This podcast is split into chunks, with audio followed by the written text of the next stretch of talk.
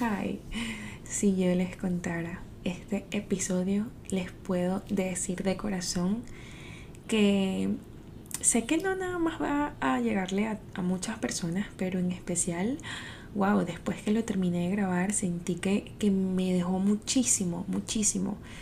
Em, esta invitada que, tenemos el día de hoy, sé que les va a encantar, es una persona con mucha experiencia, em, pero más que todo sé que es una persona que, que sirve con amor. Entonces, ustedes saben que a mí me encanta traer a personas acá que, que tengan esa misión, que, que quieran servir, que quieran dar amor y que quieran poner su granito.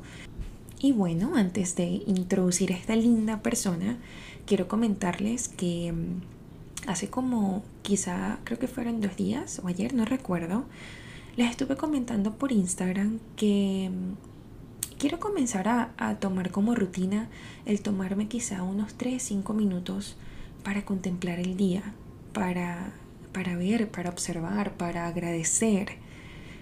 Em, yo realmente pienso que, que, el hecho de que hoy estemos vivos y que estén, estén aquí escuchando esto, de que yo esté sentada aquí grabando esto. Esto es una bendición. Hay muchas personas que quizá no despertaron el día de hoy. Así que nada, les quiero desear hoy entonces un feliz nuevo día.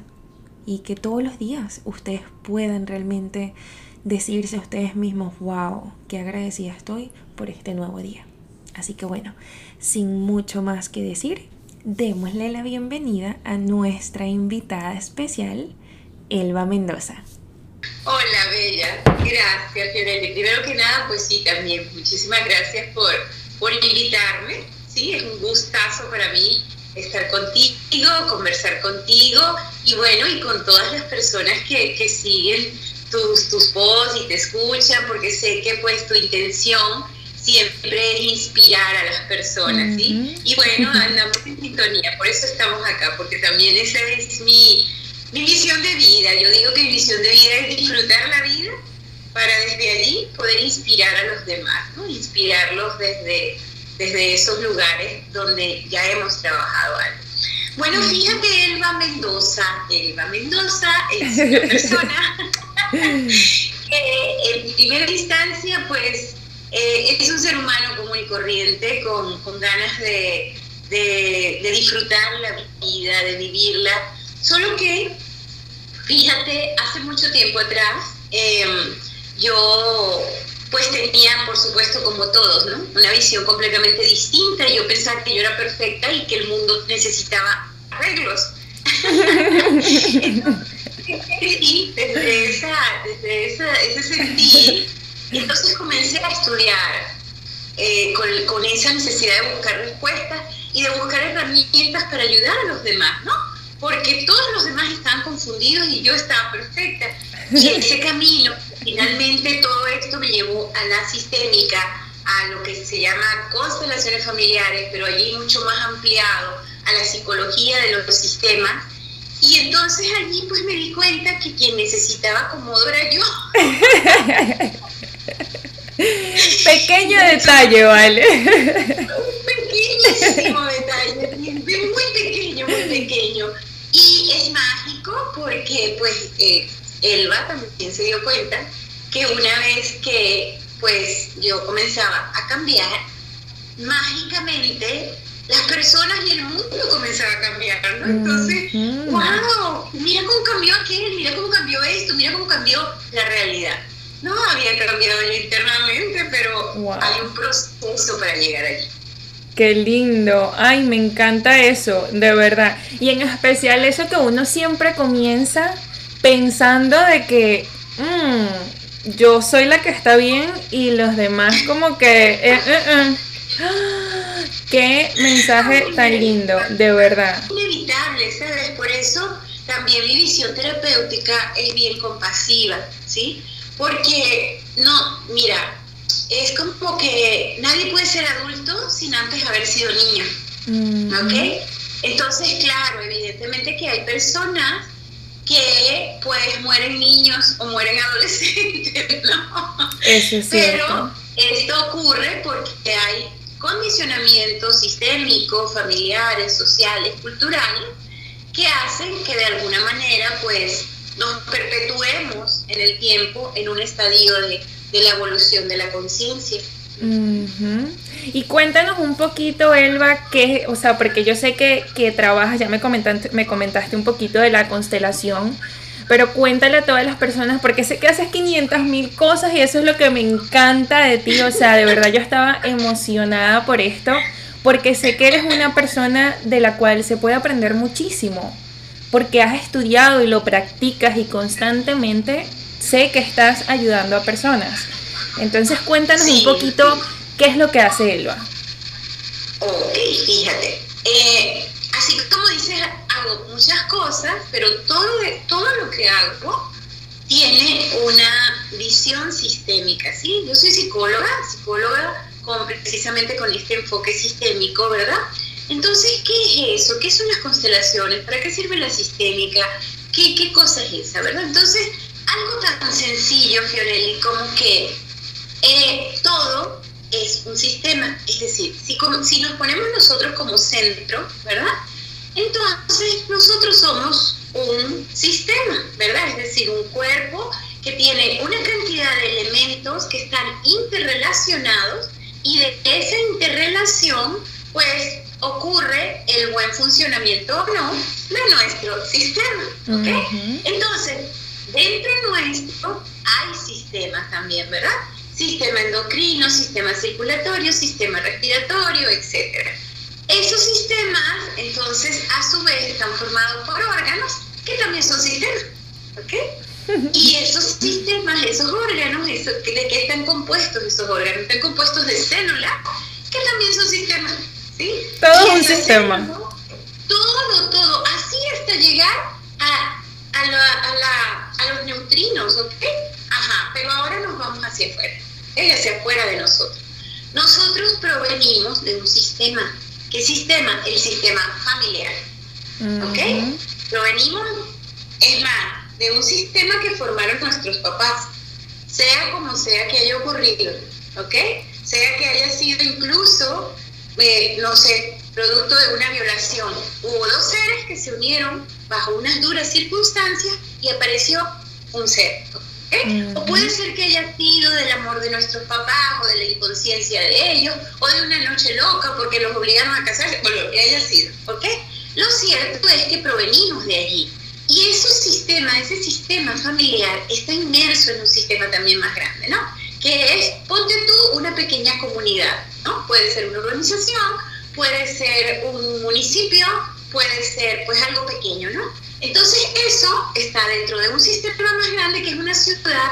Las ciudades forman estados, los estados forman países, los países forman continentes, los continentes forman la Tierra, al menos para nosotros, ¿verdad? Y todo eso es un sistema. Y la Tierra está inmersa dentro del sistema solar. Y así hasta llegar, pues las galaxias son sistemas, el universo, todo es sistema, ¿no? Entonces, ¿qué pasa? Que todos los sistemas están regidos por leyes que permiten el buen funcionamiento de estos sistemas, ¿verdad? Así como las, las leyes universales, ¿verdad? Es decir, yo conozca o no que existe la ley de la gravedad y que tiene unos valores X, ¿verdad? Esa ley influye sobre mí. Y yo ¿sabes? Si tengo conocimiento de esta ley, me puedo enojar un día con esa ley. ¿sí? Y decir, qué digo que existe la ley de la gravedad? No debería existir, porque entonces si yo me lanzo de aquí, yo podría volar y no sé qué. A la, a la ley le importa tres pepinos que yo esté enojada. La ley, así es, la ley igualito actúa sobre mí, ¿ok? De manera pues inevitable, ¿no? De manera inevitable. Entonces, esas leyes universales, ¿ok? Esas leyes universales que se aplican a todos los sistemas, es decir, no nos podemos escapar, ¿sí? Del universo. Es decir, en este universo que vivimos hay leyes y nos gusten o no nos gusten, no podemos decir, a ver, abro la puerta aquí que me cambio de universo. de verdad. Así es, y todas esas leyes, ¿sí? Entonces, influyen en las ciudades, en los países, en los continentes, en las personas, en los sistemas que tienen dentro, ¿ok? Y así hasta las células y los átomos y los neutrinos y todo aquello, ¿no? Entonces, hay leyes, ¿verdad? Que son esos principios básicos y elementales de la vida, ¿ok? Que cuando nosotros los comprendemos, entonces comenzamos a darnos cuenta de por qué algunas cosas no funcionan para nosotros. Y es porque simplemente estamos transgrediendo una ley universal ¿okay? que se aplica a nuestra vida como tal y entonces comprender cuáles son esas leyes y comenzar a hacernos conscientes de eso es un trabajo realmente muy hermoso y satisfactorio. Qué lindo, es como que nos damos cuenta que formamos parte de esto y que, y que somos uno, o sea, somos parte de esto. Qué lindo. somos parte de esto, fíjate. Esas, esas leyes son muy sencillas, o sea, son, son tres leyes simples, básicas, como todo en el universo. En el universo realmente Dios no es complicado. Es cierto. La energía sagrada de la vida, Dios, el universo, como sea que cada quien lo conciba, ¿verdad? Realmente es una inteligencia que dispuso, o sea, dispuso todo de una manera correcta, perfecta, ¿sí? Para que todo fluya. Entonces, cuando nosotros ampliamos nuestra mirada, como a mí me gusta decir, es decir, cuando descubro, a ver, ¿y, esto por qué no me está funcionando? ¿Verdad? Si no está funcionando algo, debe ser que hay un orden que no estoy cumpliendo, ¿sí? Fíjate, yo tengo un un ejemplo para esto de, mi vida, ¿no? Así como que, ah, esto se aplica para comprender un poquito eh, cómo es eso de que, los órdenes y cómo influye o no y todo aquello. Fíjate, cuando yo era adolescente, ¿verdad? Eh, yo estudié mucho tiempo en mi vida, bueno, mucho tiempo en mi vida, cuatro años, en Colombia. Y luego, cuando regresé a Venezuela, cuarto y quinto año de bachillerato, la señora que vendía la comida en la cantina, pues nosotros la llamamos así, cantina, ¿verdad? Donde se venden los alimentos en el colegio, hacía un pastel delicioso, Fidel. Y yo un día le, pedí la receta y le dije a la señora, ay, ¿usted me puede dar la receta? Que está muy rico, no sé qué. Y la señora, muy bella, me dijo, claro que sí, mi amor, mañana yo te la traigo anotadita. Al día siguiente, corriendo, fui a buscar mi receta, le di las gracias y me fue súper entusiasmada a mi casa para que mi mamá me comprara todo eso, porque yo iba a hacer el pastel de la vida, una cosa deliciosa, ¿ok? Cuando pues yo llegué y metí aquel pastel en el horno, ¿verdad? Al pasar un tiempo, cuando yo ya simplemente me asomé, prendí la luz del horno para ver el pastel, lo cómo iba, ya no se parecía en nada al pastel de la señora. ¿ok? Oh my God. Cuando lo saqué peor, aquello era horrible, aquello era una cosa pelmazada, estaba así de lado, horroroso. Oh my god, ya me imagino. ¿Y sabes qué hice? Por supuesto que le eché la culpa a la señora, ¿sí? Como toda adolescente rebelde que dije, esa vieja no me dio la. Correcta. Y por supuesto, enojadísima, dije, pues yo sí voy a aprender a hacer pastel y no sé qué, y no me hace falta. Y eso me dio el ánimo para inscribirme en un instituto donde enseñaban pastelería. ¿Ok? Wow. Tanto pues sí que tal vez sabes, eh, a ver, no, Fabiola no me conoció en esa etapa. o tal vez sí. Este, eh, tanto fue así que yo llegué a tener una pequeña pastelería en la ciudad que fue muy famosa. No. se llamaba, ¿ok? Se llamó. Llegué a tener 17 personas a mi cargo, ¿ok? 17 personas que trabajaban conmigo, porque fue un súper éxito total. Pero fíjate tú, ¿qué pasó cuando yo fui al instituto, ¿verdad? A aprender a hacer pasteles. Lo primero que me di cuenta fue que la señora me había dado la receta correcta, ¿ok? Pero me había dado la receta correctísima, los mismos ingredientes, todo. ¿Qué no me podía dar la señora? La señora no me podía dar el curso para enseñarme a hacer el pastel, ¿verdad? porque a lo mejor ella lo aprendió de su abuela, qué sé yo, no sé, o lo que fuera. Además de eso, no podía estar allí para decirme como detalladamente, o sea, ella no era maestra de enseñar pasteles, ella era la señora maravillosa que hacía unos sándwiches exquisitos, un pastel delicioso y que bellamente me entregó la receta. ¿ok? Entonces, así mismo pasa en nuestra vida, ¿ok? Nuestros padres bellamente se unen bajo la circunstancia que sea y nos dan todo, todo lo necesario para que nosotros hagamos algo grande con nuestra vida, ¿sí? Es decir, nos dan lo bueno, lo malo, lo feo, lo grande, lo chiquito, todo.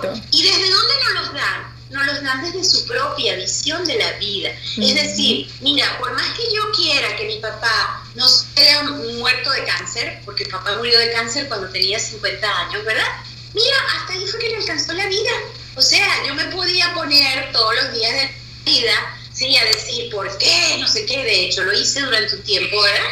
Porque es un proceso natural. Una cosa es el duelo y otra cosa es oponernos a lo que es, ¿sí? Que por qué te armaron, que por qué, porque era lo único que podían hacer, era lo único. Y entonces nos dieron lo que necesitábamos, ahora ¿qué pasa? Nosotros necesitamos descubrir el orden correcto, ¿sí? Porque ellos nos dieron, nos dieron el orden correcto, es decir, para la vida, para que la vida se diera, para que nosotros llegáramos a la vida, ellos cumplieron con los pasos correctos, con los órdenes correctos para encontrarse en un momento sagrado y mágico que permitió nuestra existencia. El resto, pues nada, el resto es lo que les tocó, son seres humanos, comunes y corrientes, igual que nosotros, ¿no? Pero en el proceso natural de la vida, ¿ok? Nosotros no podemos nacer con esta conciencia. ¿sí? Nosotros nacemos niños y los niños que quieren tener a Dios, a unos dioses como padres, ¿ok? Que los cuiden, que los protegen, que les den todo lo que necesitan el momento que lo necesitan y todo aquello. Entonces, como lo que tenemos son dos seres humanos, como papás, ¿sí? Con sus propias heridas, con sus propias ganas, con sus propias hormonas que los llaman tal vez al papá a enamorarse de otra mujer, o tal vez a mamá descuidar al papá, o tal vez a mamá tener una tristeza y no podernos no poder cambiarnos el pañal en el momento adecuado. claro. Entonces nos sentimos profundamente víctimas, ¿sí? Y esa, yo, para mí es un proceso así como que de tanto dolor, dolor, dolor, dolor que el niño echa en su copita, ¿ok? Ya no le cabe más y ese dolor lo transforma en enojo, ¿ok? Y ahí nos convertimos en adolescentes.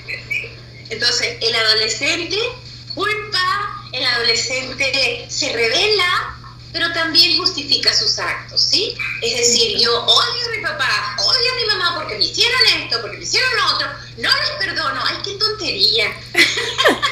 pero para llegar allí hay un proceso, es decir, no le puedo decir a una persona que está enojada, ¿verdad? Con razón, porque lo que ocurrió es verdad. Claro. No se trata de negar absolutamente nada se trata de comprender los procesos a otro nivel, ¿no? No le puedo decir a alguien, ay, pero no, qué tontería, ¿por qué? Tú esto, perdona, de hecho, trabajo con el perdón. ¿okay? No trabajo con el perdón porque te voy a decir algo que a lo mejor lo has escuchado antes, no sé, el perdón no sirve para nada. okay. porque, porque el perdón es arrogancia, ¿sí? El perdón es yo perdoné ya a mi papá, perdoné ya a mi mamá. ¿Qué tienes que perdonar? No tienes que perdonar nada. O sea, si esos seres hicieron lo que pudieron, no te mataron, no te desaparecieron de la vida, entonces ya, ya, ya, ya, bueno. Mira, Elba, ya, ya, ya estás haciendo efecto, ¿sabes? Tú sabes que, que bueno, yo la otra vez hice un, un episodio que te había comentado, pues, de, de la herida del padre. Imagínate. Y ahorita estás diciendo esto y estoy aquí como que es verdad, o sea, estoy viva, más bien gracias a él estoy aquí. es cierto. Pero esto, así es, pero eso es un proceso que hay que ir reencuadrando adentro, ¿sí? Yo suelo decir, y allí me enfoco mucho en el proceso terapéutico, ¿verdad? De que solo estamos listos para convertirnos en adultos cuando nos damos cuenta que somos tan terribles como nuestro padre. Wow. ¿Ok? Terrible. Así es. Cuando, cuando nos humanizamos, cuando nos bajamos del trono y del ataque de importancia personal y de la arrogancia y todo aquello, ¿sí? O salimos de la víctima, ¿sí? Porque mientras me siento víctima de lo que hizo mi papá o de lo que hizo mi mamá, sigo siendo niña toda la vida. Cuando estoy preguntándome por qué, ¿verdad? Me encanta. Cada vez, cada vez que alguien dice por qué, yo miro en esa persona a su niño de dos años herido, ¿sí? Porque quien se enfrascan los por qué, por qué, por qué es el niño de dos años. A esa edad, ¿verdad? El niño empieza, ¿por qué, mami? Y le da la explicación. Mami, ¿y, por qué? ¿Por qué el cielo es azul? Ah, bueno, porque hizo así. ¿Y por qué lo hizo así? Ah, bueno, porque la luz no sé qué. ¿Y por qué? ¿Y por qué? ¿Y por qué? Infinitos, ¿por qué? ¿sí? Entonces, cuando yo escucho a alguien preguntar cualquier por qué, eh, pues primero que nada me siento eh, llena de compasión, ¿no? O sea, una visión compasiva, pero de acuerdo a si está en terapia conmigo, bueno, es, me, me vuelvo despiadadamente compasiva. pero qué lindo. Y suelo decir, ¿sabes qué? El por qué es porquería. Eso no sirve para nada. Pero es lo mejor que puedes hacer porque así estás enseñando. Imagínate que tú más bien estés sí, bueno, porque, ajá, es lo mejor que puedes hacer. Sí, lógico. Pero bueno, así como te digo, es, es todo un proceso eh, que hay que ser mm, gentiles. De hecho, yo también, eh, algo que me ocurre mucho en, en terapia, Fiorelli, es que las personas que todavía están muy metidas en la víctima, ¿ok? Que todavía su copita de dolor no está llena, ¿ok? Generalmente van a la primera consulta terapéutica conmigo y no regresan más. ¿Ok? Porque lo primero que yo hago, evidentemente, que quien va a una terapia es un adulto, yo no lo trato como un niño, ¿sí? Porque no soy su mamá, ¿no? Y más bien me toca rescatar o que la persona pueda rescatar en su eh, interior, ¿verdad? La imagen de sus padres y de su sistema y de su propia historia y de todo lo que ha hecho y dejado de hacer, ¿no? Entonces, a la hora de hablarle de responsabilidad a un niño, el niño no puede responsabilizarse de nada. Absolutamente nada. Tiene que seguir echando culpas, ¿no? Pero bueno, llega el momento en que esas culpas ya, ya no aguanta más tanto dolor y se enoja Sí, de hecho, fíjate, es curioso porque justamente eh, una persona comenzando la cuarentena eh, me llamó porque una de, mis, una de mis pacientes que le ha ido súper bien es su amiga y le recomendó conmigo. Y ella me llama súper entusiasmada y yo le digo, bueno, solo el proceso solo puede ser online en este momento y tal. Y estuvo de acuerdo, me dijo, ¿y si te pago por lo menos 10 consultas? adelantadas, me, me haces algún descuento, de hecho sí, suelo hacerlo, ¿no? Este, le hago la cuestión y tal, pero ella no sabía cómo era yo como terapeuta. Ay, Dios mío. Entonces, pagó y todo aquello, comenzamos el proceso, evidentemente que pues al, al principio cuando miro todo esto veo que está muy niña todavía, ¿no? Muy, muy, hasta la vocecita de niña y muy la culpa y el porqué y todo esto. Y me demoro como unos dos, eh, como unas dos sesiones, siendo un poco gentil, pero buscando mandarle a la responsabilidad, ¿no? En la tercera sesión, cuando le digo, la única forma en la que puedas comenzar a hacer tu trabajo realmente fuerte, o sea, para salir de donde estás, es si te enojas y me dijo, no, yo jamás me voy a enojar. Porque eso es del desgraciado de mi papá. Ay, Dios mío. Y desde ese momento, sí, empezó a sacarle vueltas a la terapia. Me dijo que era mejor que cuando ya se pudiera hacer presencial, claro. no sé qué, y todo aquello. Pero es natural, ¿sí? Porque así como te digo, o sea, los niños no se pueden responsabilizar, ¿sí? Todavía les falta un poquito más de dolor. Sí.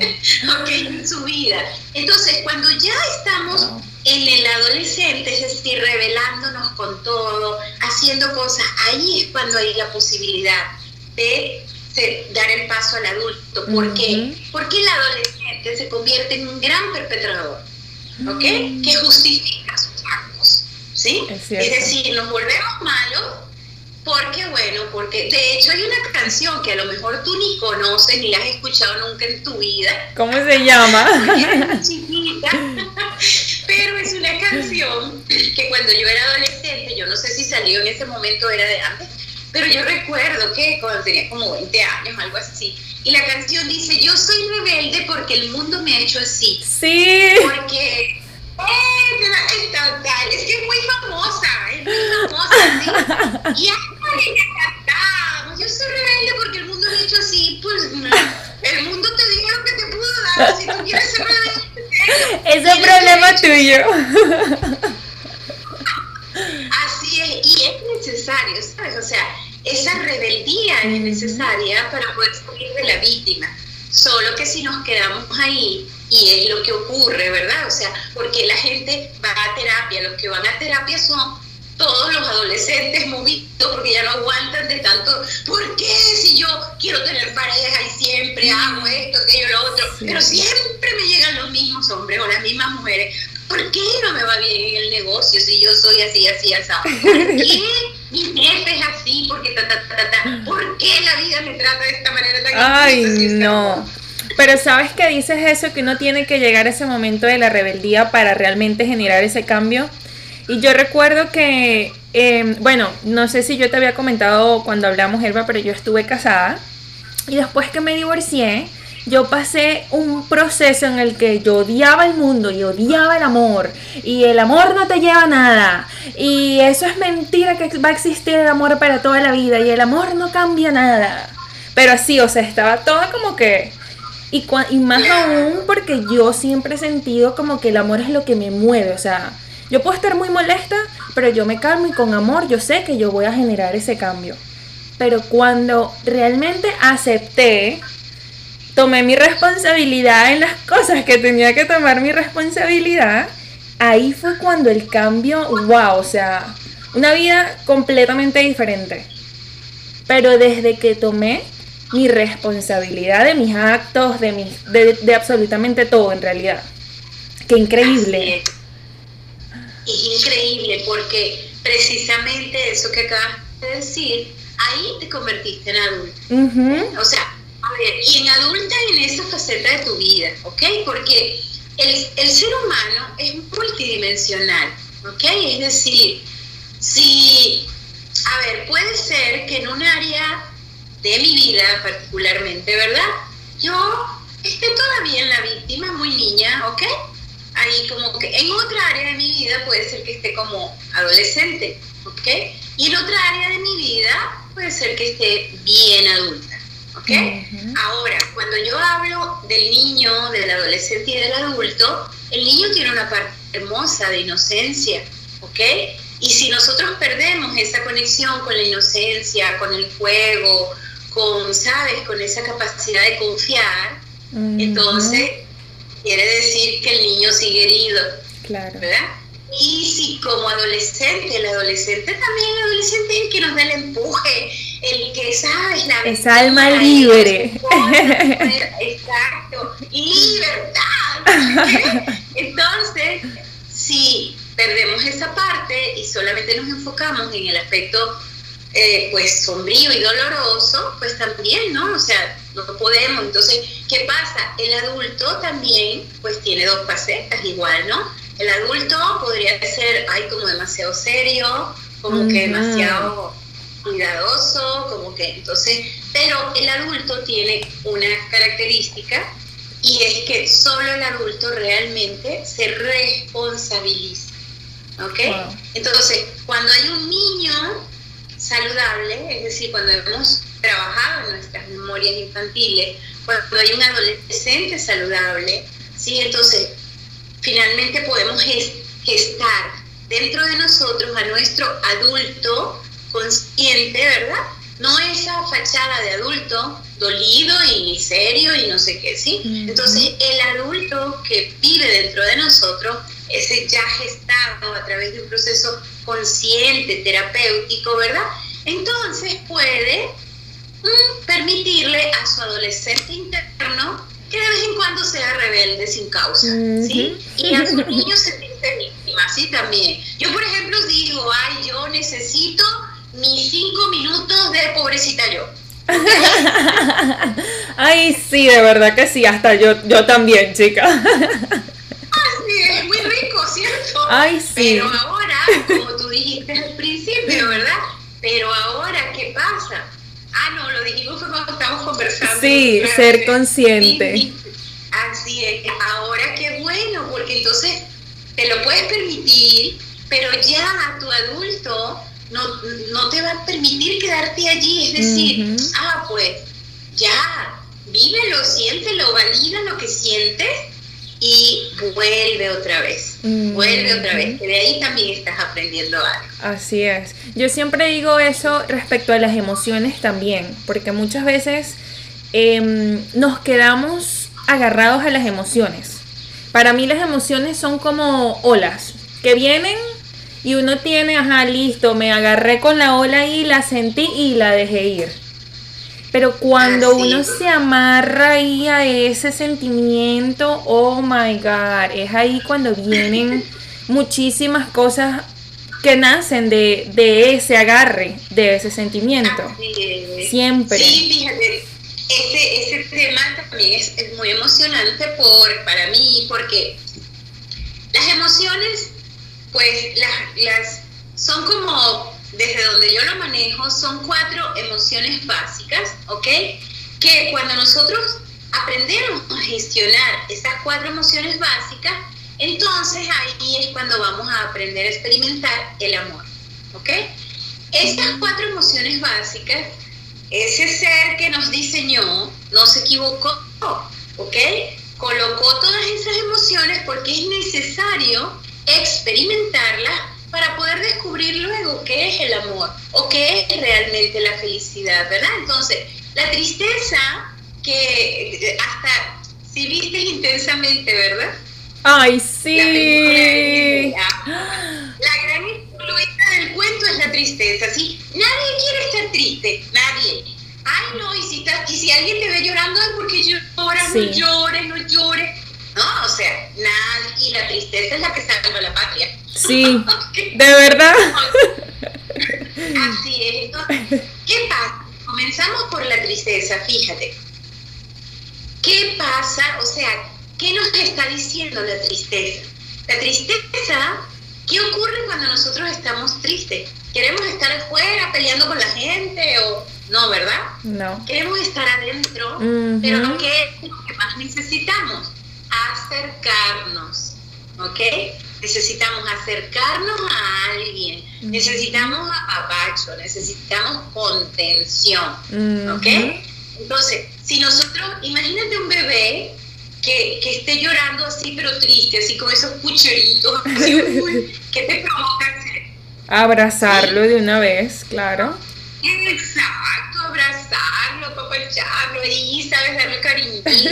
bueno, cuando nosotros sentimos tristeza, es porque la inteligencia ¿sí? de nuestro cuerpo, de nuestro nuestra inteligencia emocional todo esto, nos está diciendo, a ver, tu cuerpo necesita urgente un apapacho, necesita toda la segregación bioquímica que ocurre en tu cuerpo, ¿ok? Cuando sientes Cuando te acercas a alguien y sientes el contacto con alguien más, nos humaniza la tristeza, ¿ok?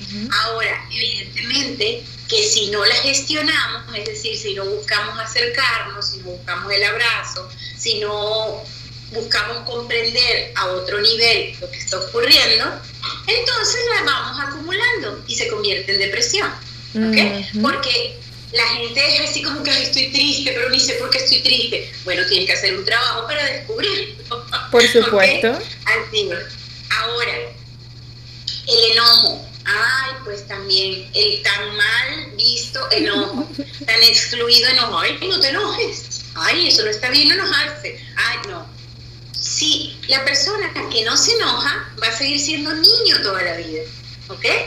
Porque el enojo es lo que nos permite a nosotros poner límites claros, ¿sí? El enojo se despierta en nosotros cuando sentimos que nuestro espacio personal, ¿ok? Está siendo invadido, ¿ok? Ah. Entonces, si nosotros, ¿sabes? Que al momento de que siento el enojo, me descubro y digo, ¿qué está pasando? Estoy enojada por esto, ¿cómo me puedo hacer cargo de mí, verdad? Para no, para sentir algo diferente, es decir, ¿dónde tengo que poner límites? ¿Ok? Y a veces ese enojo es con nosotros mismos. Entonces hay muchas cosas que ver allí, ¿verdad? Entonces, si me quedo en el enojo, si no gestiono el enojo, ¿verdad? Si sea pegar un grito, este, hablar con la persona y decirle, oye, mira, este es el límite, esto no te lo permito, o explícame qué pasó, o lo que sea, ¿verdad? Hay muchísimas maneras de gestionar el enojo. Entonces vamos a vivir enojados toda la vida, ¿verdad? Y pues puede ser que les dé hasta un paro cardíaco, una cosa así, ¿no? Porque todo lo que se segrega también desde el enojo, la adrenalina, el cortisol y todo esto, en dosis adecuadas es maravilloso, pero en altas dosis totalmente negativo, ¿verdad? Entonces, el miedo también, el miedo es otro, ¿verdad? Es también así ay, no, no tengas miedo, no tengas miedo. Yo una vez leí, eh, leí en el, creo que fue en Instagram, ¿no? O tal vez en el Facebook, no sé, Fiorelli, un post que decía, más o menos así, querido miedo, te tengo que decir que nuestra relación terminó para siempre. Ay, Dios mío. Y yo cuando lo vi dije, ay, pues está como que ya está listo para la muerte. Ah. ¿Ok? Porque quien no tiene miedo, ¿ok? Quien no tiene miedo está en peligro, en peligro de muerte. ¿Ok? El miedo está para decirnos, tienes que cuidarte de algo.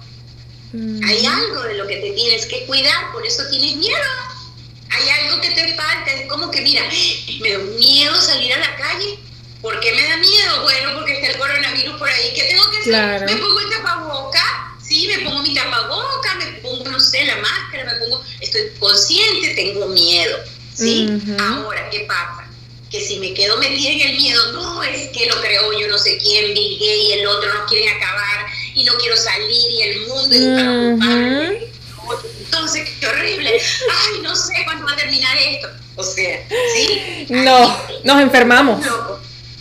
Exactamente. Entonces, ahora vamos con la alegría, que, ay, la maravillosa alegría que todo el mundo quiere. ¿Ok? Todo el mundo quiere la alegría. Bueno, quédate alegre toda serás un loco entonces. ¿Sí? Porque eso se llama euforia. ¿Ok? Se llama euforia. Ay, es que necesito estar alegre. No, entonces nos conectamos con el payaso. ¿Sí? Entonces es una alegría falsa, es una euforia que realmente no es alegría. Entonces, las emociones, así como tú dijiste, son olas. ¿Sí? Son olas son momentos, ¿verdad? Son momentos que si nos atrevemos a vivirlas, por ejemplo, para el miedo, yo a las personas les digo, pregúntale a tu miedo de qué te tienes que cuidar, ¿sí? Pues tengo miedo, me tengo que cuidar de algo, ¿verdad? tengo que cuidar de algo, ¿de qué me tengo que cuidar? No sé, bueno, haz terapia. Claro. Así es. Claro. Entonces, sí. Eh, ahora, cuando aprendemos a gestionar este mundo emocional, nos damos cuenta que el amor, ¿verdad? Siempre está. Tengas miedo, tengas rabia, tengas, eh, no sé, tristeza o, tengas un estado de alegría, ¿no? Y que todo eso es realmente lo que define el estado de felicidad. ¿sí? Que la felicidad, como dicen por ahí, así como que la felicidad no es un destino, es un camino. Bueno, sí, más o menos eso, ¿sí? Claro. Es, esa sensación de puedo estar triste y soy una persona feliz. Puedo estar, puedo tener miedo en este momento y soy una persona feliz. Puedo estar enojada. Incluso puedo tener un momento de ansiedad. Pero eso no define, ¿verdad? Que yo deje de ser una persona feliz. Pero sabes que yo pienso que eso está mucho también en nosotros, Elba, en en tener el poder de tomar la decisión. Yo siempre digo, todo es cuestión de decisión.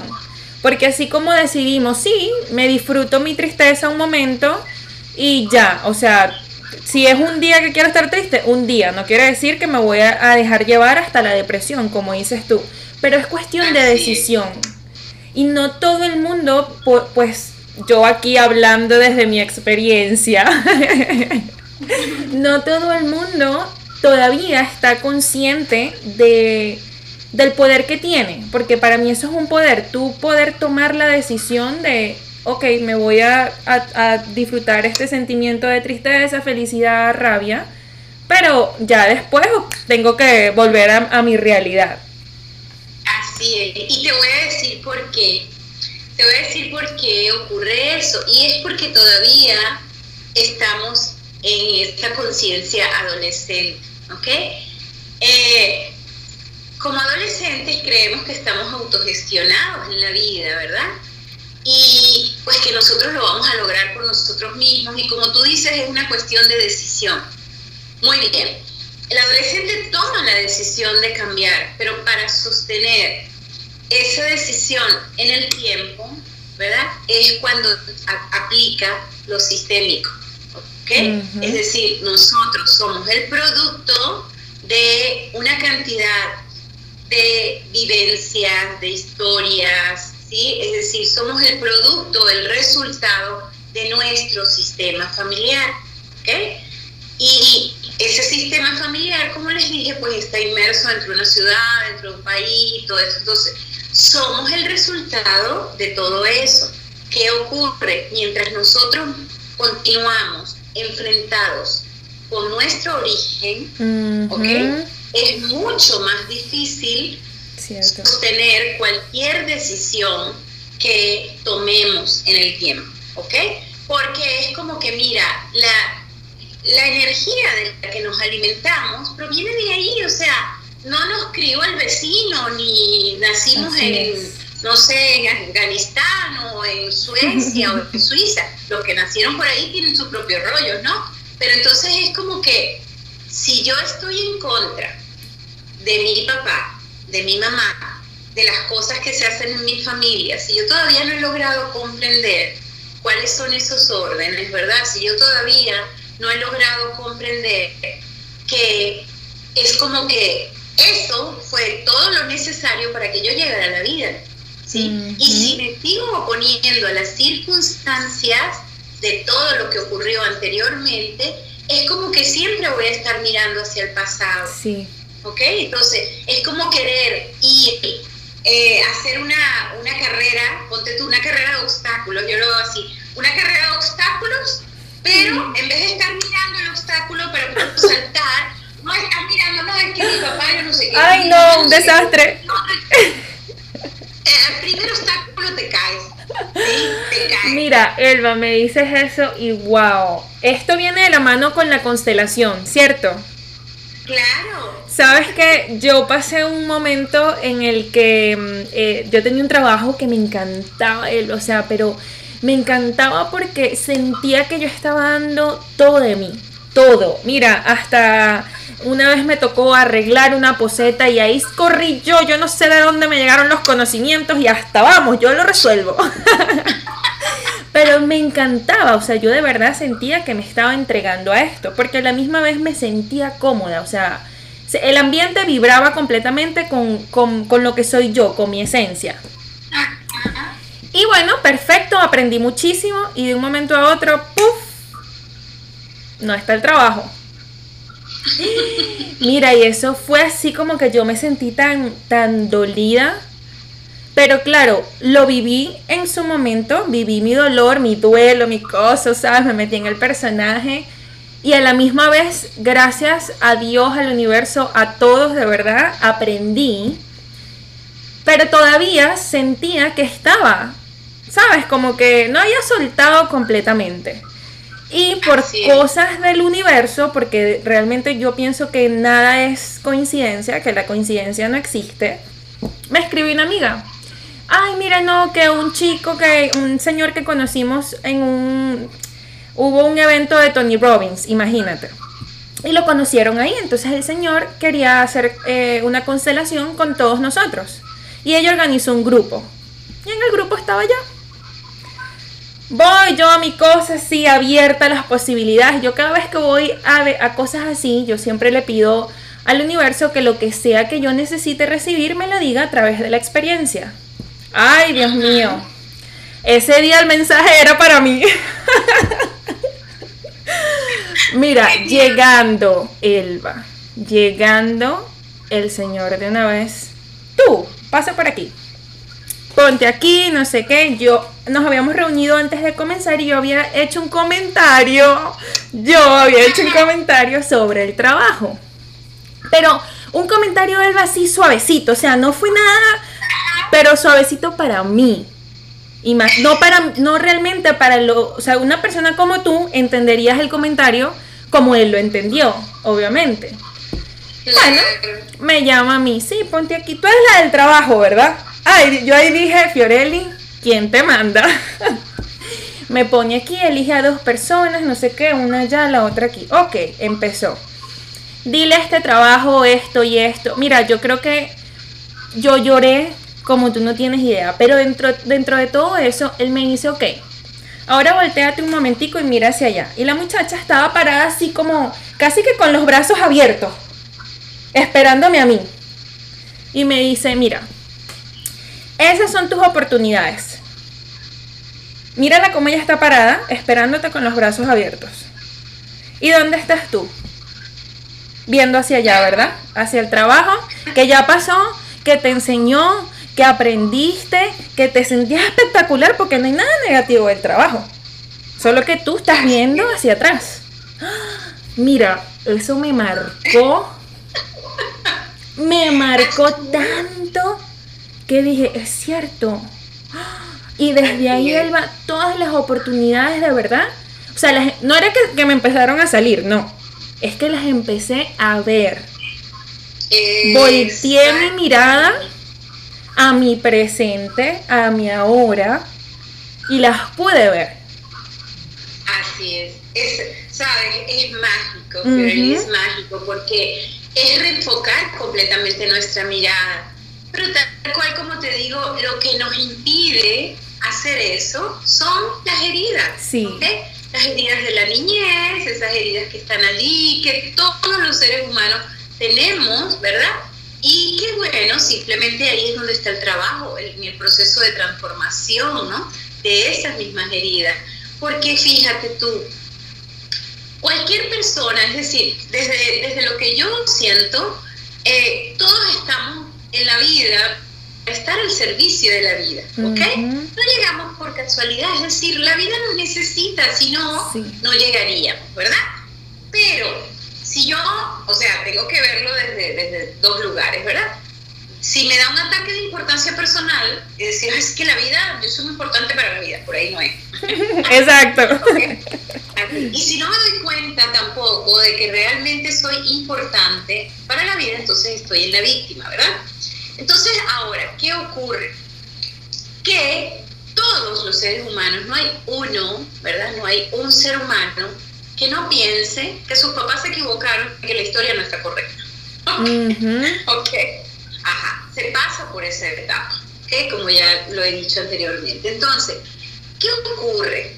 Ocurre que mientras una persona tiene heridas más profundas a trabajar, tiene un mayor potencial de servicio, ¿ok?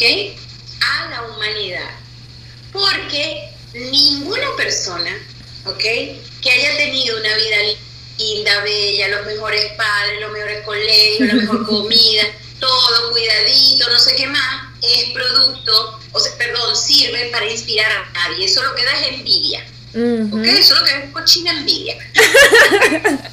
y, buena envidia también, sí, porque si yo, todos cuando vemos a alguien, ay, pero mira qué lindo, pero siempre es, mira qué lindo, tú no sabes lo que hay ahí detrás. Realmente, ¿ok? Nosotros vemos desde nuestro lugar. Entonces, todas las personas que realmente pueden servir, ¿ok? De inspiración a los demás, porque han transformado un proceso, ¿sí? Porque han podido transformar un proceso doloroso, ¿ok? Y lo han convertido en abono fértil para florecer, ¿sí? Así es. Entonces logra echando culpas, ¿ok? Eso no se logra echando culpas. Eso se logra desde otro lugar, desde un proceso de honra, de respeto y de integración. es como la flor del loto, ¿sabes? La flor del loto está, florece de una manera tan preciosa, pero ¿de dónde viene? ¿De dónde viene lo que la alimenta y lo que la hace ser tan bella? ¿Sí? Del pantano fétido. ¿Ok? Entonces, ah, tú floreces, tú vas a florecer. Bueno, vas a florecer gracias a que en tu historia familiar hay una cantidad de cosas terribles, horribles, y que les tocó peor ¿sí? a todos los demás. También eso es, es bueno para soltar nuestro ataque de importancia personal, como me gusta decir, de creer que yo soy mejor. No, si yo soy mejor, soy mejor gracias a todo lo que les tocó pagar a los que estuvieron antes de mí, ¿no? Claro. Es como, fíjate, eh, en estos días le decía en un grupo, les decía, a ver, quejarnos de nuestros padres o nuestros abuelos, por qué hicieron o por qué no hicieron lo que yo estoy haciendo, es lo mismo que uno de estos smartphones que tenemos nosotros, ¿verdad? Tuviera, imagínense que tuvieran vida, ¿no? Y entonces mirara a aquellos pobrecitos teléfonos, eh, bueno, no, no me voy a ir tan atrás, no me voy a ir tan atrás, me voy a ir a hace 20, a ver, 20, tiene, va a cumplir, hace 22 años atrás cuando tuve, bueno, cuando yo tuve el primer celular en las manos, ¿no? Fueron, imagínate tú, en aquel momento aquello era una cosa así tan... Los que les decían el raspayelo. Sí, enorme así. Y además, imagínate tú que cuando llegaron los teléfonos a Ciudad Bolívar, así como para que la gente se atreviera a comprar aquello y a gastar el dineral que eso costaba y a pagar el dineral que costaba, que le regalaron yo no sé a cuántas personas, ¿verdad? Los primeros que compraron los celulares, le regalaron un viaje a Margarita. ¡Ay, Dios mío! Tres noches, tres noches en el Hilton, ¿ok? ¿What? Tres noches en el Hilton. Y recuerdo yo, yo me río mucho de esto porque me recuerdo que pues, fue mi esposo en ese momento, el, el papá de mi hija, que compró el celular y ni siquiera él fue al viaje, nos fuimos mi hermana, mi hija y yo, porque la andaba trabajando mucho. Y disfrutamos aquello. Ok, entonces vamos a irnos ahí nada más. Imagínate esos teléfonos que hacían. Lo único que hacían era recibir y emitir llamadas. Entonces, es lo mismito que un iPhone de estos, un smartphone, un Samsung, todo esto de ahorita, de última generación,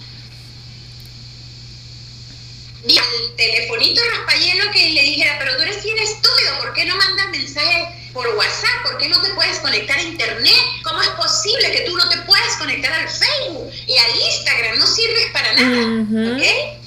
Es lo que hacemos nosotros con nuestros padres, con nuestros abuelos y con todos los demás que están atrás, ¿verdad?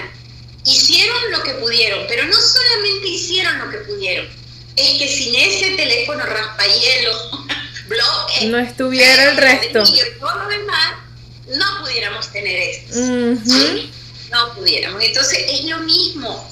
Es, así como que, ok, a ver, a ver, ¿cómo es que es la cosa? Claro. Cuando uno se da cuenta de esto, es así como, ay, yo, yo, lo, yo recuerdo para mí, para mí fue genial, porque en todo este camino, así como ya te dije, pues al principio creía que iba a acomodar el mundo, pero el día que me di cuenta, cuando yo tuve la, por primera vez contacto con un, un, trabajo sistémico, me quedé muy sorprendida. O sea, y fue así cuando me di cuenta de todo esto, dije, ¡Ah! Dios, ¿qué he hecho? Ya va, espérate, yo quiero saber cuáles son los órdenes, ¿no? Yo quiero saber cómo es esto, porque evidentemente hay mucho que honrar, hay mucho que ordenar si yo quiero obtener un resultado, ¿no?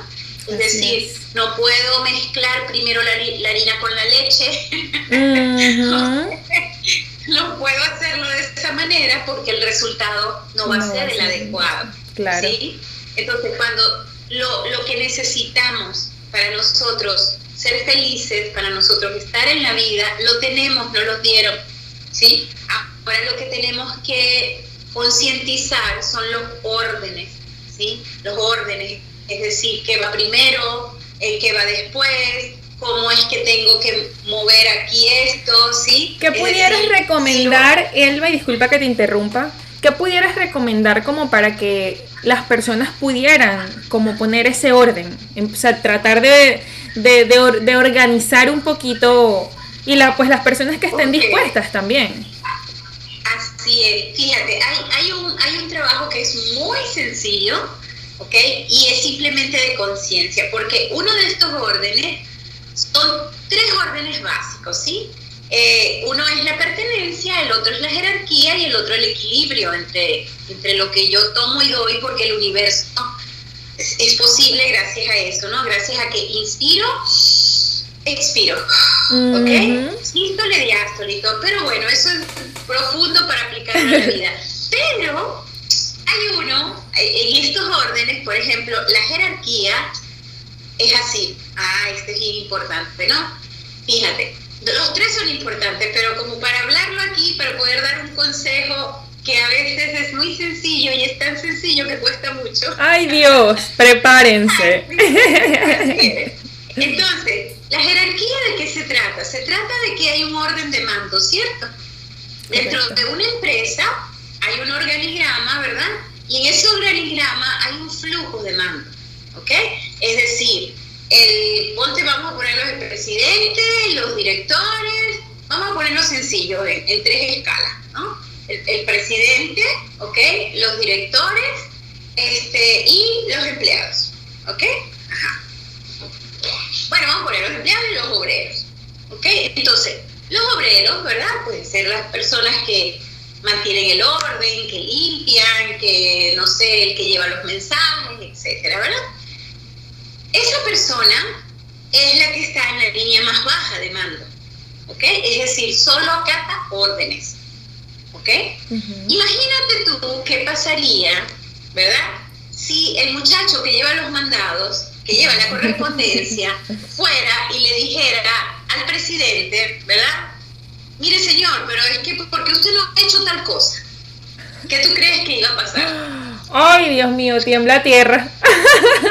Tiembla la tierra, ¿verdad? Así como que, ¿qué le pasa? Hasta ahí llega, Bueno, lo mismo ocurre, ¿verdad? Dentro del sistema familiar hay una jerarquía de mando.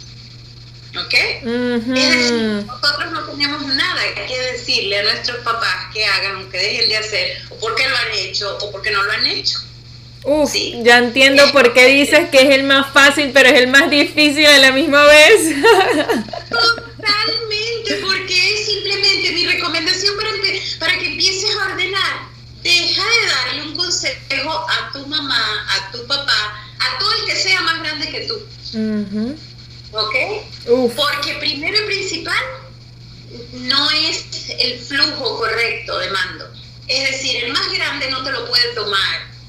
No te puede tomar el consejo a menos que te lo esté pidiendo. ¿Sí? Por ejemplo, a ver, eh, voy a poner un ejemplo con mi hija, ¿verdad? Si mi hija viene a decirme algo de, mamá, pero ¿por qué te comportas así? No sé qué y tal. Enseguida le digo, ¿por qué? Porque sí, porque me da la gana, porque estoy interesada por esto, por aquí y lo otro, y punto. Si no te gusta, no sé, tu problema. ¿Ok? Ajá.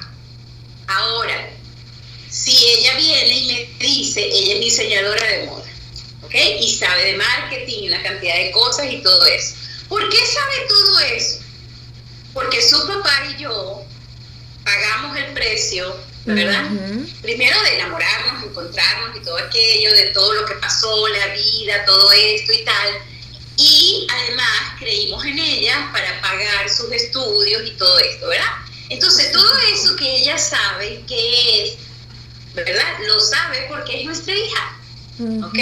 Y por todo lo que ha pasado. Entonces, ¿qué pasa? Que si ella a mí viene y me dice, mami, ese maquillaje te queda horrible. Yo le voy a decir a hija, gracias. Mami, esa combinación de, no sé, mira, esa, esa camisa, esa blusa, como que eso no te queda bien. ¿Ok? Ahí ella no está pasando por encima de mí. ¿Ok? Ahí ella me está diciendo algo, ¿ok? Que yo pagué el precio de alguna manera. O sea, cuando hablo de pagar el precio no estoy hablando de dinero. ¿Ok? Es decir, ella es así, puede verlo más claro que yo. Es como lo de los teléfonos celulares, lo que acabo de decir. ¿Ok? Tal cual. Entonces, qué maravilla, ¿verdad?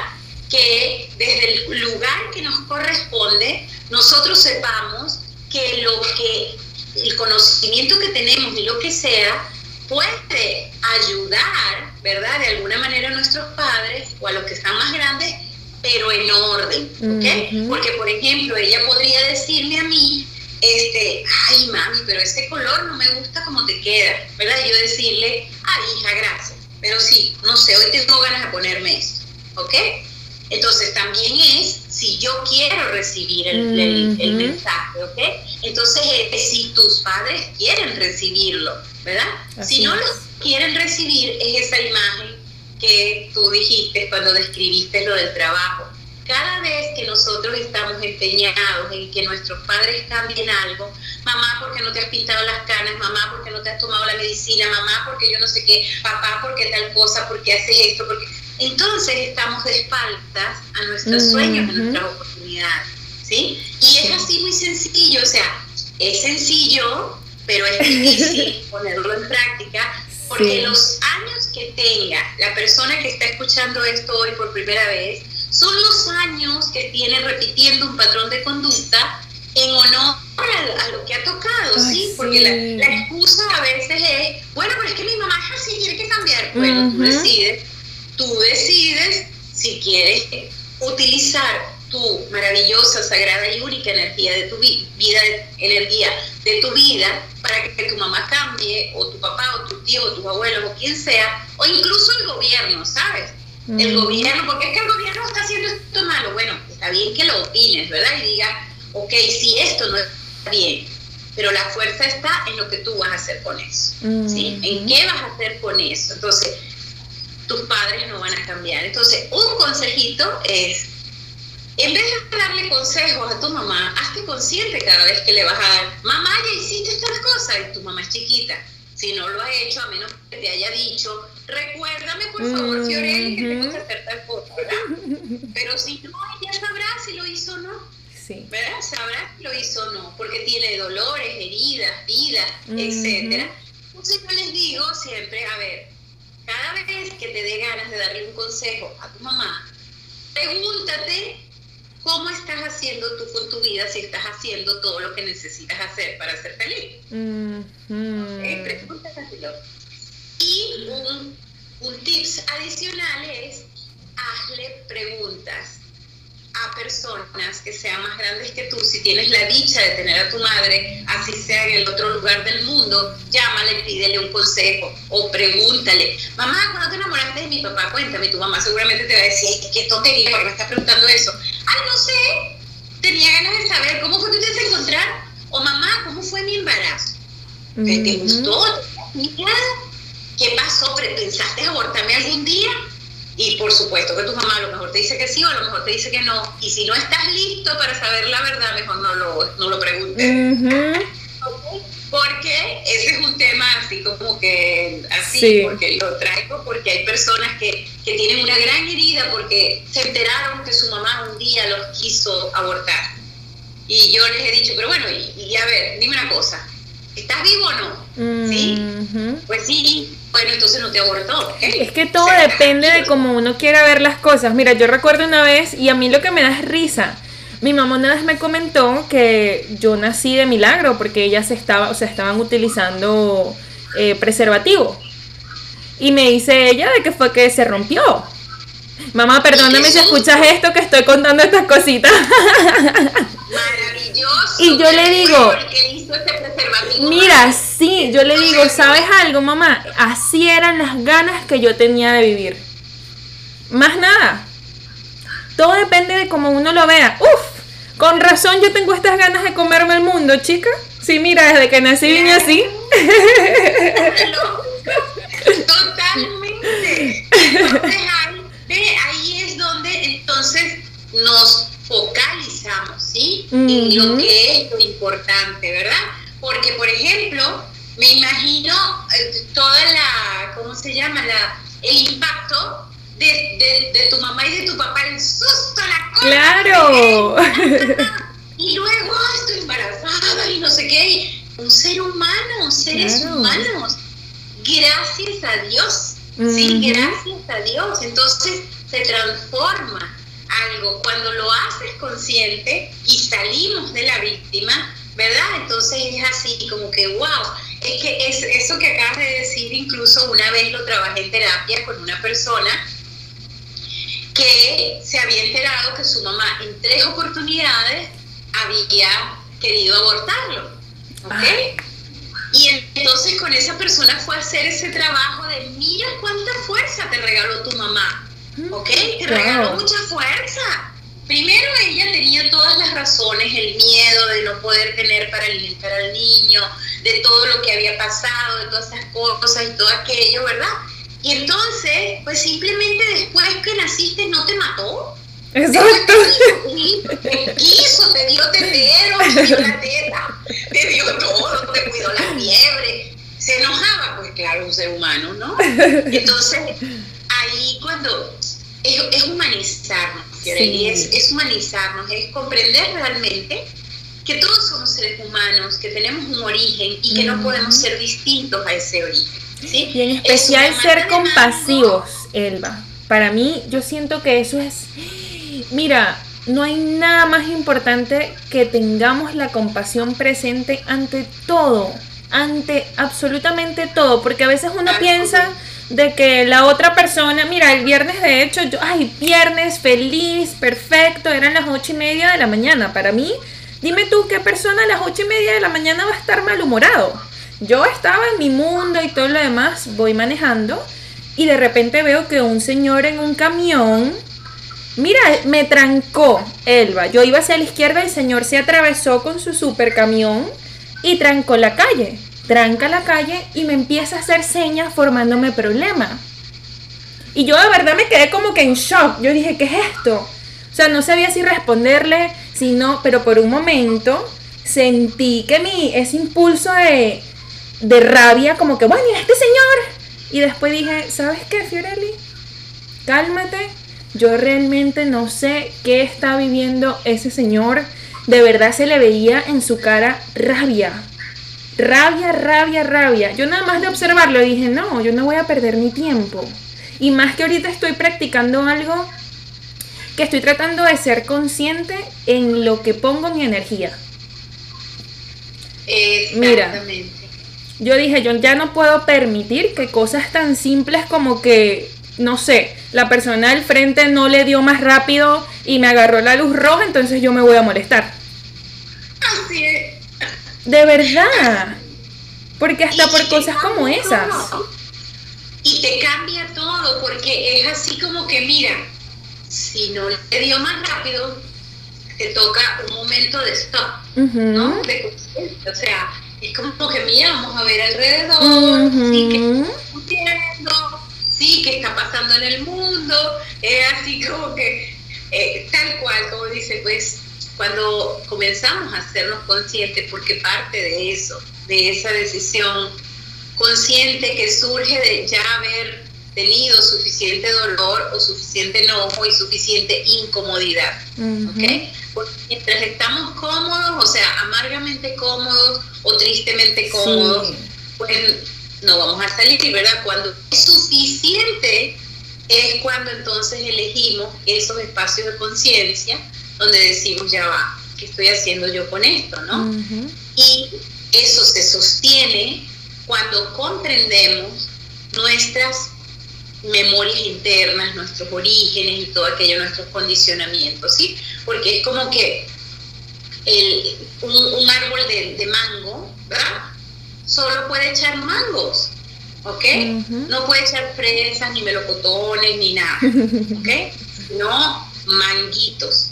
Entonces, la fuerza de la terapia sistémica, ¿verdad? Del enfoque sistémico es precisamente eso, que cuando nosotros comprendemos de, qué tipo es nuestro árbol, ¿ok? ¿Cuál es mi árbol? ¿De dónde yo vengo? Entonces comprendo lo que soy, ¿ok? Y lo puedo poner al servicio, ¿sí? Es decir, ah, yo soy esto, ¿no? Ay, soy un mango. Mm, ¿Y para qué sirvo? ¿Qué puedo hacer con este mango que yo soy?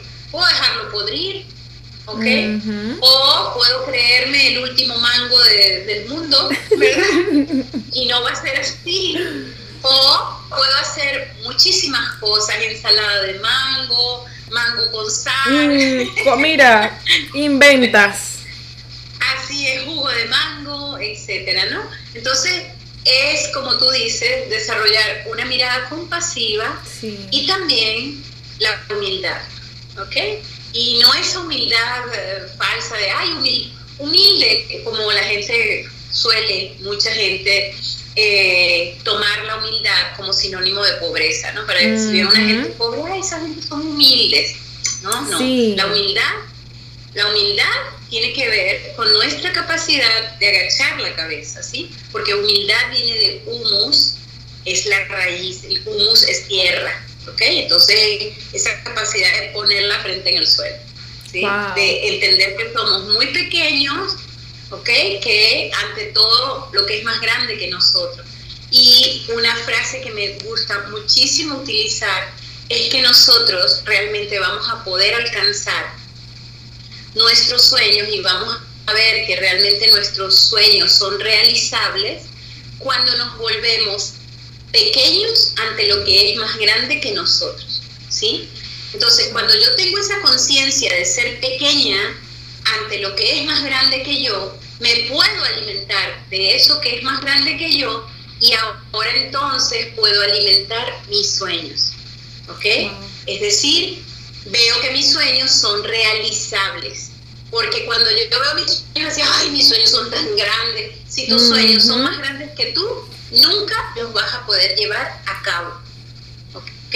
para eso tienes que haberte convertido en un ser pequeño ante todas las circunstancias de la vida. Y bueno, básicamente eso es de lo que se trata el enfoque sistémico, que mi vida se transformó, o sea, mi vida era una, una vida antes y otra después del enfoque sistémico.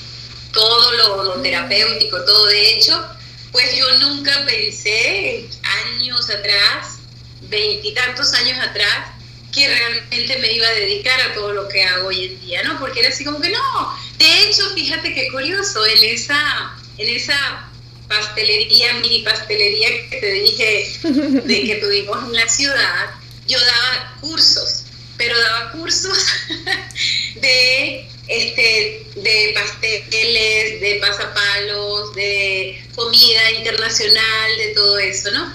Y muchos de mis alumnos, alumnas, tuve alumnos y alumnas, en su mayoría alumnas, entonces me decían que por qué yo no daba talleres de autoestima o charlas y yo les decía, no, nada que ver, no, no, no, eso no, eso no, eso no. Y ella me decía, es que de aquí salimos con tanta paz, no sé qué, eso no, no, no, eso lo estudié yo para mí, solo para mí. Y mira, viste que todo está en el servir. Así es, aquello que lo vimos, pues nos wow. en un momento, pero lo bonito es que pues lo hago de una manera súper apasionada hoy en día, porque comprendí después de creer que pues que yo tenía la, solución para el mundo o que andaba buscando soluciones para el mundo, pues entendí que el proceso era de adentro para afuera. Y no para ordenar ni para querer arreglar a nadie, sino para tal vez inspirar, ¿sí? Desde lo que puede escuchar a alguien o desde lo que puede mirar a alguien. Así es. ¿Cuánto tiempo tienes haciendo esto, Elba? Mira, alrededor de ahorita ya van a ser 18 años. ¡Wow! Qué increíble. Y definitivamente escucharte aquí donde estoy, yo estoy analizando, porque definitivamente todo, todo llega en su debido momento y es ser paciente.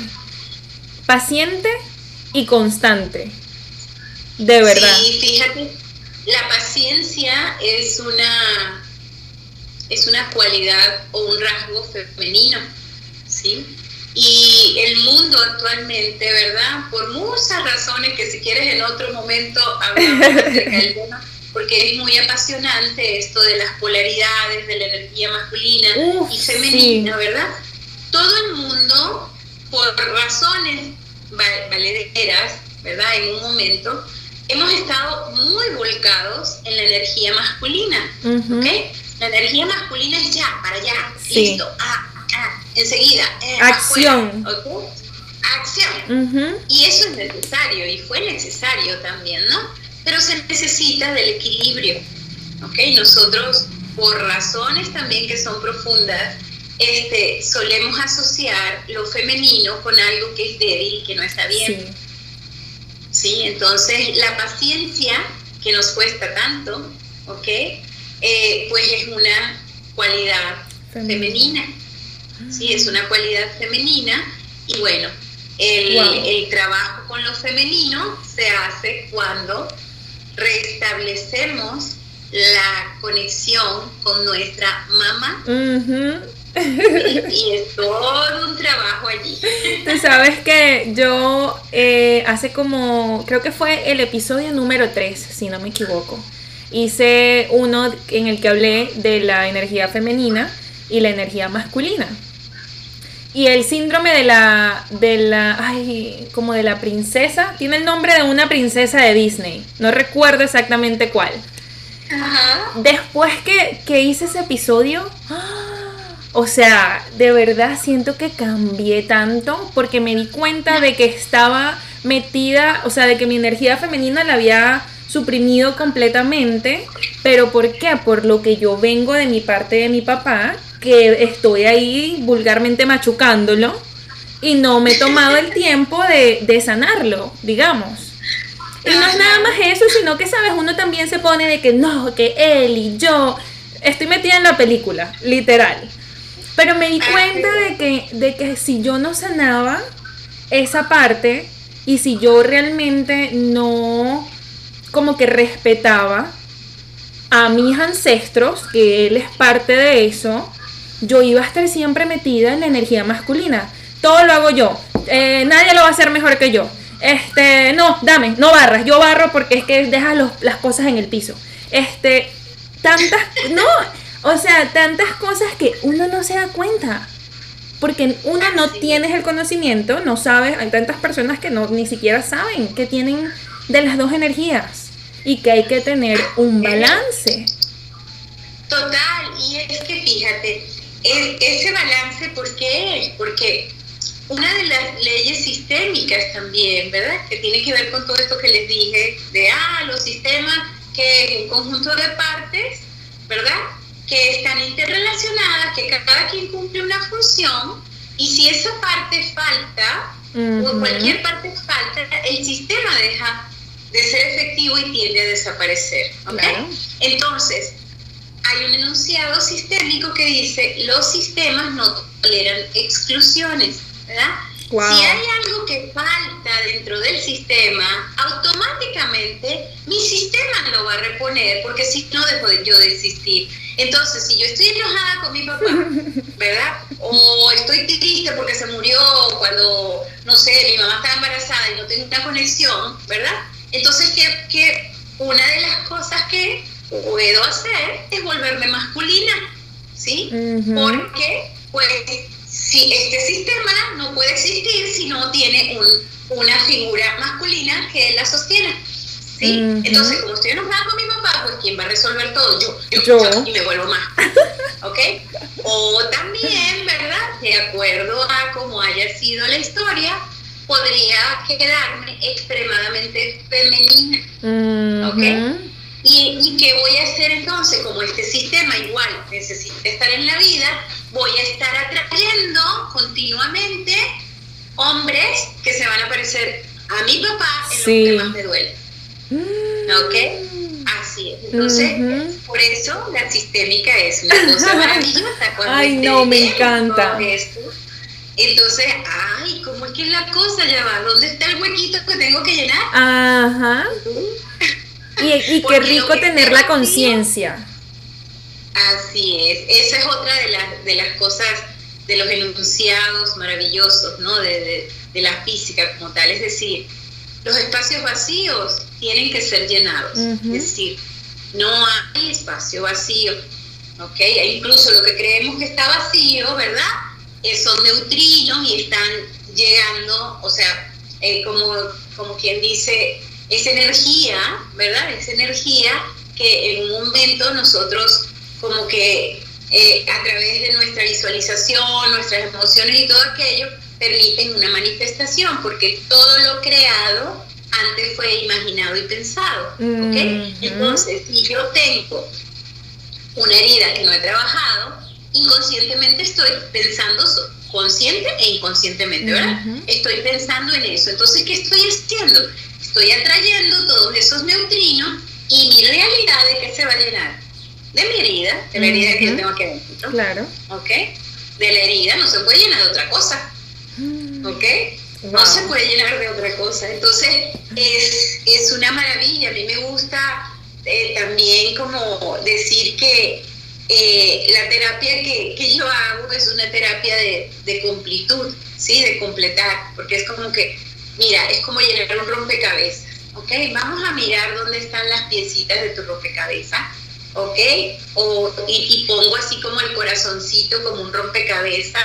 Vamos a ver cuáles son estos espacios vacíos que están aquí en tu corazón, porque continuamente va a venir una piecita, ¿verdad? Que tú vas a pensar, ay, finalmente encontré la pieza que me faltaba, casi que calza, pero te das cuenta a los días, a la semana, que no calzó, que no era, porque no es la pieza original. Wow. Increíble, increíble. Me encanta, me encanta Elba. Yo te dije, Elba, que yo sabía que este no iba a ser el primer episodio porque es que hay tantas cosas por hablar ya sé que te encanta la, energía masculina y femenina igual que a mí, así que tenemos que hacer un episodio de eso, por favor. y de verdad pues nos faltó, nos faltó demasiado, en realidad, porque también les quería, bueno, les comento por encimita que Elba también trabaja constelaciones familiares. Eh, cuéntales, Elba, por cierto, dónde estás ubicada, por si acaso pues hay personas que te están escuchando de, tu ciudad, de tu país, para que te contacten. Ok, bueno, no importa de la parte del lugar del bueno, mundo es cierto. escuchando hoy en día, porque ya desde hace más de dos años, pues hago terapia online, ¿sí? Y precisamente ahorita, en este momento en el que pues está ocurriendo todo esto, ha habido un cambio súper genial para mí, porque yo estoy en Tijuana, Tijuana, Baja California, en México, Estamos en frontera con San Diego, que es una ciudad preciosa. Este, y Baja California, México también es hermosa. Estoy enamorada de, Tijuana, es, mi ciudad adoptiva y México es mi, país adoptivo, ¿sí? Y entonces, pues tanto hago eh, procesos de apoyo psicológico sistémico, donde por supuesto el, el, proceso incluye tanto diseño humano como genograma, como el, enfoque sistémico de las constelaciones como tal, ¿sí? También, pues, dicto talleres, ¿sí? Dicto talleres que, pues, tienen siempre el enfoque sistémico. Por ejemplo, ahorita estoy terminando ya, el martes termino este, este taller. Estoy haciendo un taller de tarot con enfoque psicológico sistémico. ¿sí? Es un estudio de los arcanos mayores como arquetipos que están dentro de nuestra psique y que tiene que ver con ese proceso del alma, ¿sí? Es decir, como ese proceso que vivimos todos los seres humanos desde ese enfoque que tiene mucho que ver con la psicología analítica de Carl Jung. Y estoy próxima a comenzar para el 21 un, otro taller online también que se llama Las relaciones, la reconciliación y el respeto. Y pues todo tiene el enfoque sistémico, ¿no? Y para mí fue, para mí esto ha sido un regalo, realmente yo no, no, no me quejo del coronavirus ni de nada, porque es una bendición. para mí fue una bendición porque yo así trabajaba, de, así como te digo, desde hace dos años, la terapia eh, online, ¿ok? Vía WhatsApp, Zoom, etcétera eh, sin embargo, los talleres no me había atrevido a hacerlos online y me los pedían desde hace tres años cuando yo... El coronavirus te sacó de la zona de confort. Me sacó totalmente de la zona de confort. Eh, mis, mis alumnos en Venezuela me decían, pero bueno, te fuiste y danos curso aunque sea online. Y yo, no, no, no, no. y resulta que cuando ocurre todo esto, la primera semana de marzo, yo tenía tres grupos presenciales, ¿sí? Tres grupos de coaching sistémico, que pues tenía uno de coaching sistémico, perdón, dos de coaching sistémico y uno de formación de constelaciones para formar consteladores y terapeutas en constelaciones. Entonces, eh, uno de los grupos de coaching, eh, yo llego y les digo, bueno, podemos venir. Yo tenía en ese momento un espacio precioso en mi súper cómoda zona de confort espectacular. Este, y les digo, como era un grupo de 10, les digo, bueno, pero realmente podemos hacer la clase con todas las medidas, los tapabocas, los zapatos, la cosa, todo esto, ¿no? Y ella, una de las chicas, me dice, ay, Elba, la verdad, yo prefiero quedarme en casa porque no lo hacemos por Zoom. Y yo así como que, por Zoom. Y otra dice, sí, por favor, por favor, no sé qué. Y dije, bueno, aquí si es. todos están de acuerdo, lo hacemos así. Le dije al otro grupo, entonces lo hacemos presencial también de la misma manera y dijeron, bueno, no sé, estas no hicieron la propuesta, sino que dijeron, no sé, pero es que ¿cómo hacemos? Es que la cosa está así. Entonces les hice, ¿no? Les dije, el otro grupo quiere hacerlo vía Zoom. ¿Ustedes están de acuerdo? Todas de acuerdo. El grupo de fin de semana, les, ya cuando di la primera clase de la mañana, vía Zoom, vi que todo fluyó perfecto, la conexión es espectacular de la misma manera toda una cosa linda. De hecho, las tengo en mi Instagram, la foto de mi primera clase. Ay, qué lindo. A ellas les digo gracias por haberme inspirado, gracias por haberme dicho que sí lo podíamos hacer. Y ellas muy lindas, Fiorelli, de verdad que se los agradezco mucho porque me echaron muchas flores. Me dijeron, no, es que no, no, no, no queremos perder a nuestra maestra por esto, ¿no? Y de verdad ha fluido muy bien. Entonces eso hizo, yo estaba por organizar este taller eh, de, de, tarot con enfoque sistémico de los arcanos mayores, ya lo había dado en cuatro oportunidades eh, presencial y me lo estaban pidiendo para fin de semana.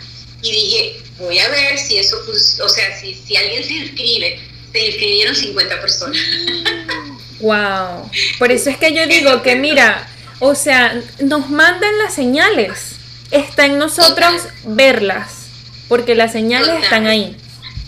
Así totalmente. Y para este otro, para el que comienza el 21, ya están inscritas 35 personas. Entonces, realmente eso es lo que hago, ¿sí? Es decir, cualquier persona que, pues, que me quiera contactar a través de mi Instagram, allí me manda un mensaje, nos ponemos de acuerdo y todo y pues ya, entonces ya, pues el, Cuéntales cuál es tu Instagram también. Yo igual lo voy a dejar en la descripción, pero si quieres verles contando cuál es tu Instagram para que te sigan, te busquen. Perfecto. Arroba Elba Janet MG. Elba con B de Bella. me encanta eso. sí, eso me surgió en una oportunidad. Hace cuando, ay, yo creo que como de adolescente. Elba con B de burro y yo, ay Dios, qué feo. Ay Dios. Y siempre, con B de burro, con B, porque ¿sabes qué? Son las, utilizan las dos B. Y B de vaca. Entonces yo dije, ya va, espérate. Ah, entonces yo cuando doy mi nombre digo, él no come de bella. Me encanta, de verdad. Así es, con J, o sea, Elba, Janet, solo con J, eh, A, N, e, T, M de Mendoza y G de Gracias. Pero es Guatache, pero como es tan difícil mi nombre. Yo igual se los dejo escritos, por favor. Ustedes van a la descripción y van a ver. Igual yo lo voy a etiquetar en todo lo que vamos a poner por Instagram, pero para que sepan. Ay, Elba, de verdad que muchas, muchas, muchas gracias por este rato. Mira, siento que si yo personalmente, o sea, si a mí me dan rosca, yo me quedo aquí unas tres horas. y más porque estamos hablando de algo que nos mueve tanto. Así que, verdad, muchas gracias por tomarte el tiempo, por compartir con todos nosotros por acá, por compartir tus conocimientos también y por servir, eso, por servir, porque yo, ay, yo siento que no hay nada más rico que ese sentimiento que uno tiene cuando uno sirve. uno se llena. De verdad. Totalmente, totalmente. Así es, totalmente así es. Pues a ti gracias, Fiorelli, muchísimas gracias. Ha fluido todo divino, me encanta como, como, ha pasado este rato que se fue así como que... ¡oh! Como si nada. Parece que tenemos 15 minutos conversando nada más. Y bueno, nada, te mando un abrazo, un super abrazo, que tengas un resto de domingo espectacular. Gracias. Y bueno, nada, por ahí cariñitos a, a Fabi, que fue contacto, a tu hermanita linda, que la quiero muchísimo también. Y bueno, estamos en contacto, estoy a la orden para en otro momento conversar. Puede ser de la energía masculina, femenina, puede ser de lo que quieras, ¿sí? Sí. Bueno, más que agradecida definitivamente con Elba por haber compartido este rato totote conmigo, porque realmente conectamos muchísimo, conversamos de todos y se dan cuenta, hay demasiado, demasiado conocimiento ahí y, y de hecho después que dejamos de hablar le dije, Elba, por favor, necesitamos grabar otra vez porque wow, quedó mucho por contar. Así que bueno, muchas gracias Elba si me estás escuchando en este momento. Gracias por tu tiempo y ya saben, pues la vamos a tener por acá pronto, pronto, pronto. Eh, si quizá algún, tienen algún tema que, que quieren que toquemos, eh, yo igual le voy a dejar a todos ustedes en la descripción las cosas en las que trabaja Elba. Les voy a dejar también su, su Instagram para que así puedan conectar con ella también. Y como siempre, para no extenderme más de lo que nos extendimos, quiero agradecerles por tomarse el tiempo, por estar aquí, por escuchar siempre y, conectar conmigo. Muchas, muchas gracias. Hoy les deseo de corazón un excelente día lleno de armonía, lleno de mucho amor, lleno de mucha paz y de muchas bendiciones. Recuerden siempre soltar, amar y confiar. Thank you.